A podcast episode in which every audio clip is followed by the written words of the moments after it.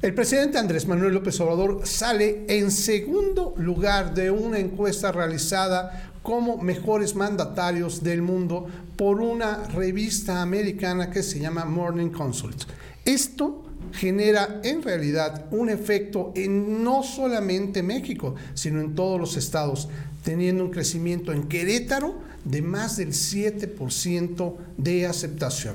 Esto lo vamos a analizar en el bloque de opinión.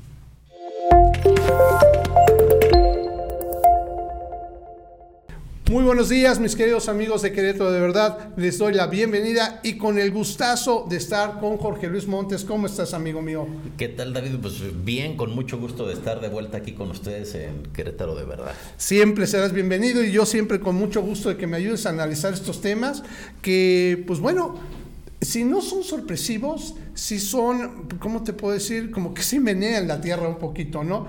Pareciera que, este, que pensar en el crecimiento a la mitad del gobierno de, un presidente, pues no podría ser posible, pero se está dando. Normalmente eh, siempre vemos eso, ¿no? Hay, una, hay un pico y luego una cuesta hacia la salida. Pero aquí pareciera que el presidente va cuesta arriba y no se ve que baje, ¿no? ¿Tú cómo ves esta situación? Número uno, en la, en la encuesta del Morning Consult sale en segundo lugar por arriba eh, eh, por arriba del presidente suizo, que en Suiza es aceptadísimo, lo quieren mucho, y solamente por abajo del de India. ¿Tú cómo ves esta situación?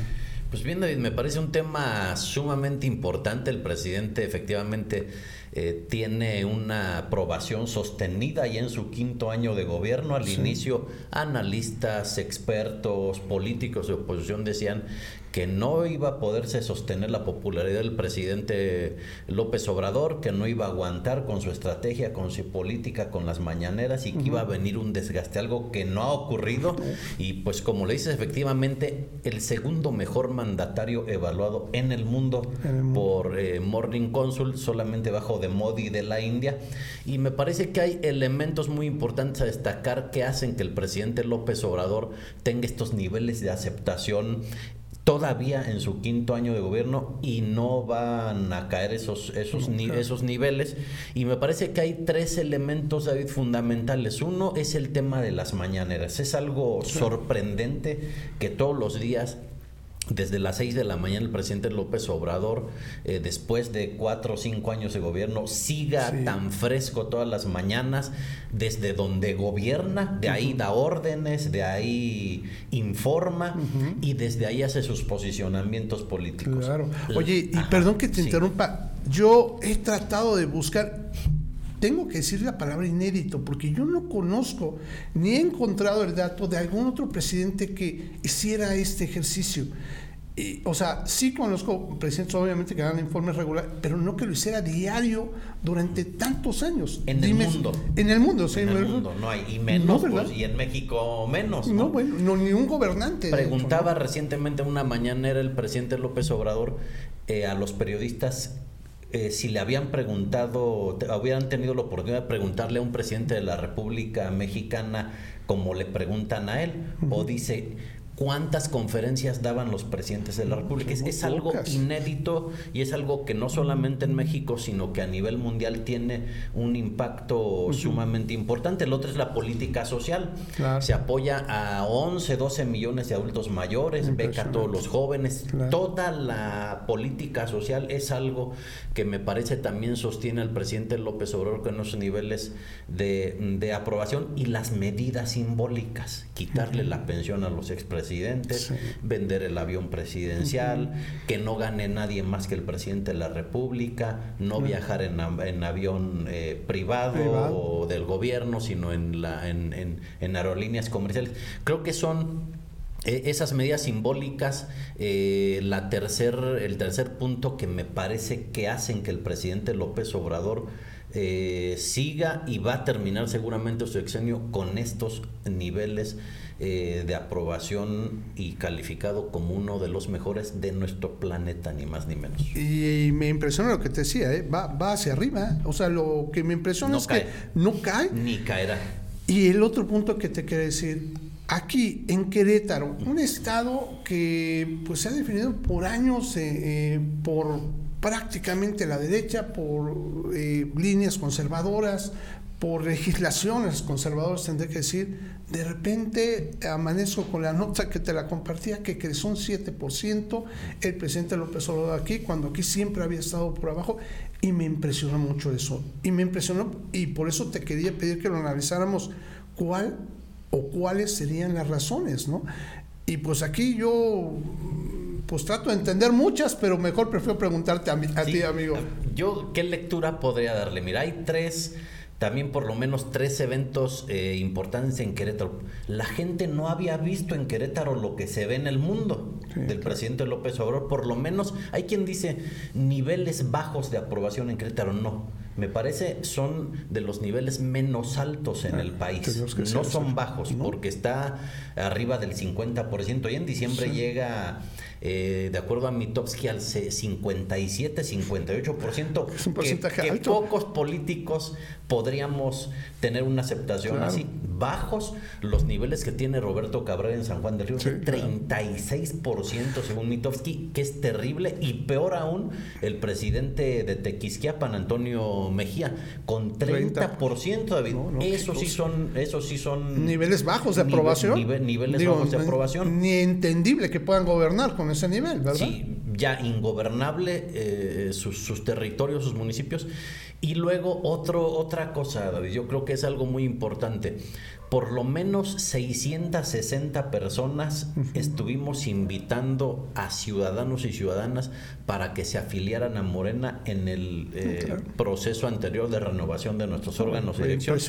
Y el resultado fue filas enormes en todos los puntos de afiliación y votación y, tuvimos alrededor de 22 mil eh, mil personas que se afilian. Y la otra cosa es, eh, me parece con todo respeto lo digo, eh, toda la estructura territorial de Morena que está todos los días en la calle visitando ya en estos momentos a más de 50 mil personas llevando el periódico Regeneración, eh, invitando a la gente a registrarse como simpatizante de Morena. ¿Y qué es lo que ocurre? ¿Qué hemos visto en la calle? Aquí en la Avenida del Retablo, un señor de un coche se para y dice, López Obrador me está callando la boca, yo no voté por él, pero me estoy dando cuenta. Aquí en el Retablo, muy cerquita. En la valla San Juan de Río apenas estuve visité a un señor que vende malteadas de, proteína de soya y me dice, yo no voté por López Obrador, pero se nota que es un presidente diferente. Ese tipo de cosas ya las está percibiendo Querétaro en contraste con lo que no fue lo que dijo el PAN que iba a hacer. El, reemplacamiento, la congestión vehicular, la falta de servicios de transporte efectivos en el Estado, la privatización del agua, el mal gobierno de Mauricio Curi se está contrastando y la gente dice me está callando la boca Morena y el presidente López Obrador. Entonces creo que eso, si salimos a la calle en su conjunto, nos hace entender por qué el crecimiento del presidente López Obrador en el estado de Querétaro. Pues más claro no se puede decir, ya me dejaste, ya está como el señor de retablo, pues ya me dejaste a mí también callado, ¿no? Pero a final de cuentas, creo que tenemos que suponer qué pasa en el ciudadano común, como lo estás diciendo ahorita, y es a lo cual quisiera invitar a las conclusiones de este bloque de opinión. Ok, vamos a pensar qué es lo que podemos concluir de esta balanza que, yo te quiero poner. Efectivamente, aquí en Querétaro tenemos un gobierno que está viendo con muchos problemas, ¿no? Tiene problemas de inseguridad, como fue lo, del 5 de marzo en el estado de Corregidora, tiene problemas de movilidad porque el transporte público no logra quedarse eh, bien, la gente sigue quejando, tiene problemas de tránsito con la obra esta que están haciendo y tiene problemas, eh, pues incluso del mismo gobierno, ¿no? Que se están viendo pues complicados para decidir la legislatura, que es la mayoría del Partido de Acción Nacional, no está legislando a la velocidad que tendría que legislar, tiene una productividad del 50%, contra un gobierno del presidente López Obrador en donde estás viendo que Ciudad de México es efectivo en su movilidad, donde estás viendo que legislan rápido, donde estás viendo que a final de cuentas los índices de inseguridad los están combatiendo, los están tratando de trabajar. ¿Es eso la balanza que tenemos aquí en Querétaro, que la gente está empezando a, ver o abrir los ojos ante otra situación? Sí, yo creo que la gente ahora en Querétaro está, está empezando a contrastar el mal, el mal gobierno local del Partido Acción Nacional con las buenas acciones que ha tenido el, gobierno federal y Morena en, en el Estado con todo el trabajo eh, que se ha venido haciendo a nivel, a nivel territorial y con los actores más representativos en el Estado.